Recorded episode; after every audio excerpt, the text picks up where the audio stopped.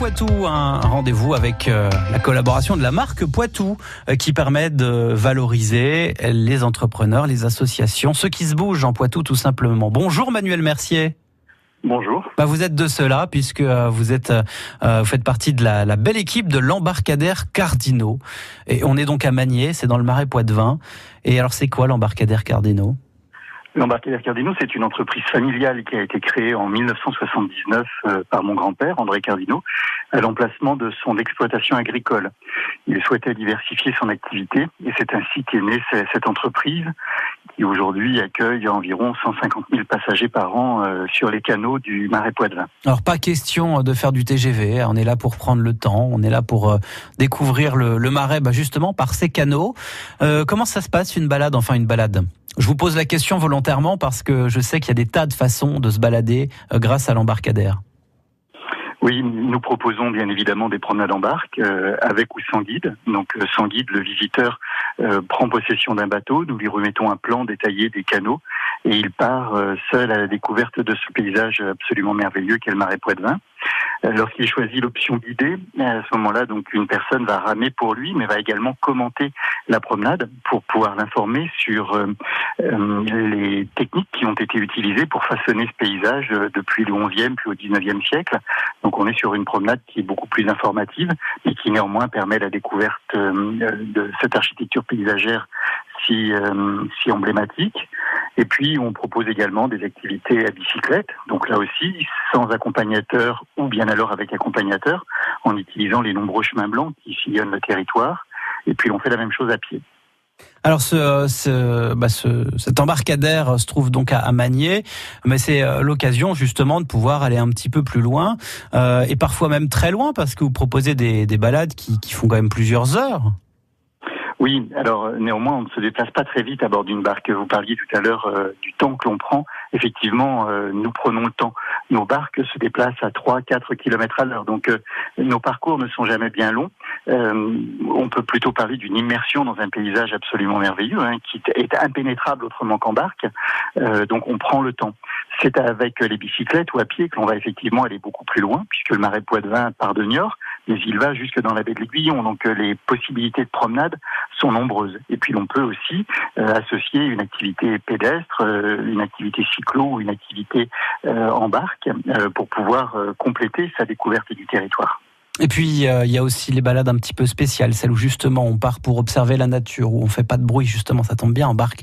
Quand on rame avec un certain style et une certaine pratique, on évite de remuer trop la flotte. Résultat, les animaux n'ont pas peur et on peut les observer. C'est tôt le matin, tard le soir, et ça c'est génial comme type de, de, de visite aussi. Ce sont des promenades absolument fantastiques, donc les promenades à l'aube ou au crépuscule. On est sur des horaires euh, complètement inédits. Euh, le marais euh, se réveille ou bien alors s'endort. Les visiteurs de la journée sont partis. Les habitants du territoire sont encore dans leur lit ou vont regagner. Et là, effectivement, le marais s'offre à nous. Alors, nous limitons bien évidemment le nombre de départs pour que chaque promenade soit un moment absolument exceptionnel.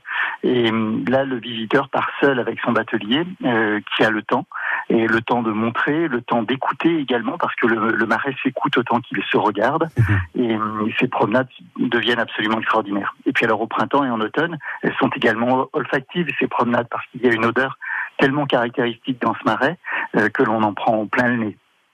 Merci beaucoup d'avoir été avec nous, euh, Manuel. Je vous laisse pas partir sans que vous m'ayez dit pourquoi est-ce que l'embarcadère Cardino a choisi d'être adhérent de la marque Poitou.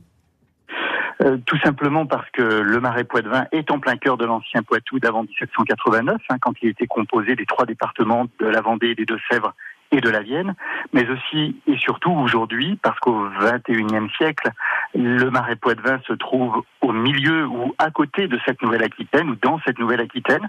Nous n'avons pas d'identité particulière et l'idée de faire ressortir euh, la marque Poitou permet effectivement d'avoir une identité de territoire parce que notre territoire est exceptionnel, mérite d'être connu, mérite d'être promu et comme nous n'existions plus dans cette nouvelle grande région, euh, l'idée de participer à ce mouvement qui permet de remettre en lumière ce petit coin de France et ce petit coin de Nouvelle-Aquitaine me semblait être une excellente initiative. Merci d'avoir été avec nous, Manuel. À bientôt à, à Magnier, en Deux-Sèvres, avec l'embarcadère Cardinaux. Tous les liens pour le retrouver sont à la page de Vivons Poitou sur notre site francebleu.fr, embarcadère-cardinaux.fr. Merci beaucoup, à bientôt.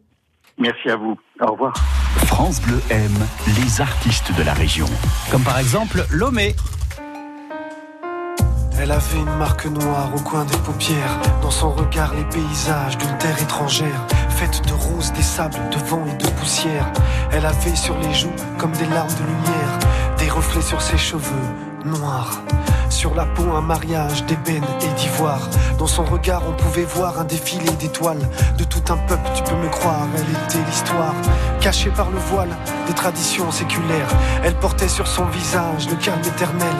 Elle, femme nomade, enfant du désert, me rappelait que les mirages sont parfois réels.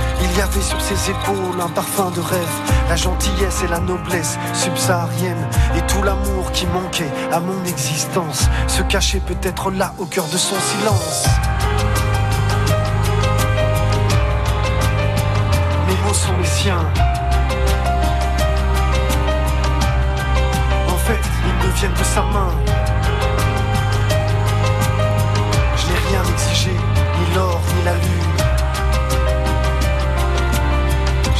aperçu une femme sur la dune. J'avais bel et bien perdu mon chemin. Comme on cherche fortune, j'avais perdu le mien. Moi l'occidental, moi l'européen. Je n'étais rien entre nos ruines, je n'étais qu'un grain. Elle dont la silhouette, pourtant si lointaine, me ramenait à l'essentiel, à moi-même. Me rappelait comme il est bon de changer de terre, de perdre dans la chaleur sa soif de repère. Elle dont la douceur brisait les morceaux de nuit, un soleil intérieur pour mes jours de pluie disparaissait presque invisible dans les terres arides. Il suffit d'une seconde pour comprendre l'indicible. Il est des âmes dont la rencontre vous révèle à vous-même. Et c'est souvent à travers l'autre que l'on s'aime. Il suffit d'un voyage pour comprendre sa vie. Il suffit d'une seconde pour saisir l'infini. Mes mots sont les siens. En fait, ils me viennent de sa main.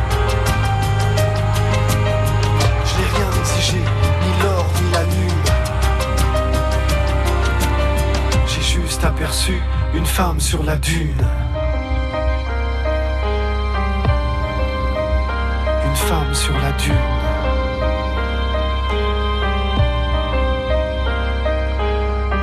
J'étais égaré, j'étais un marin, au port du chagrin.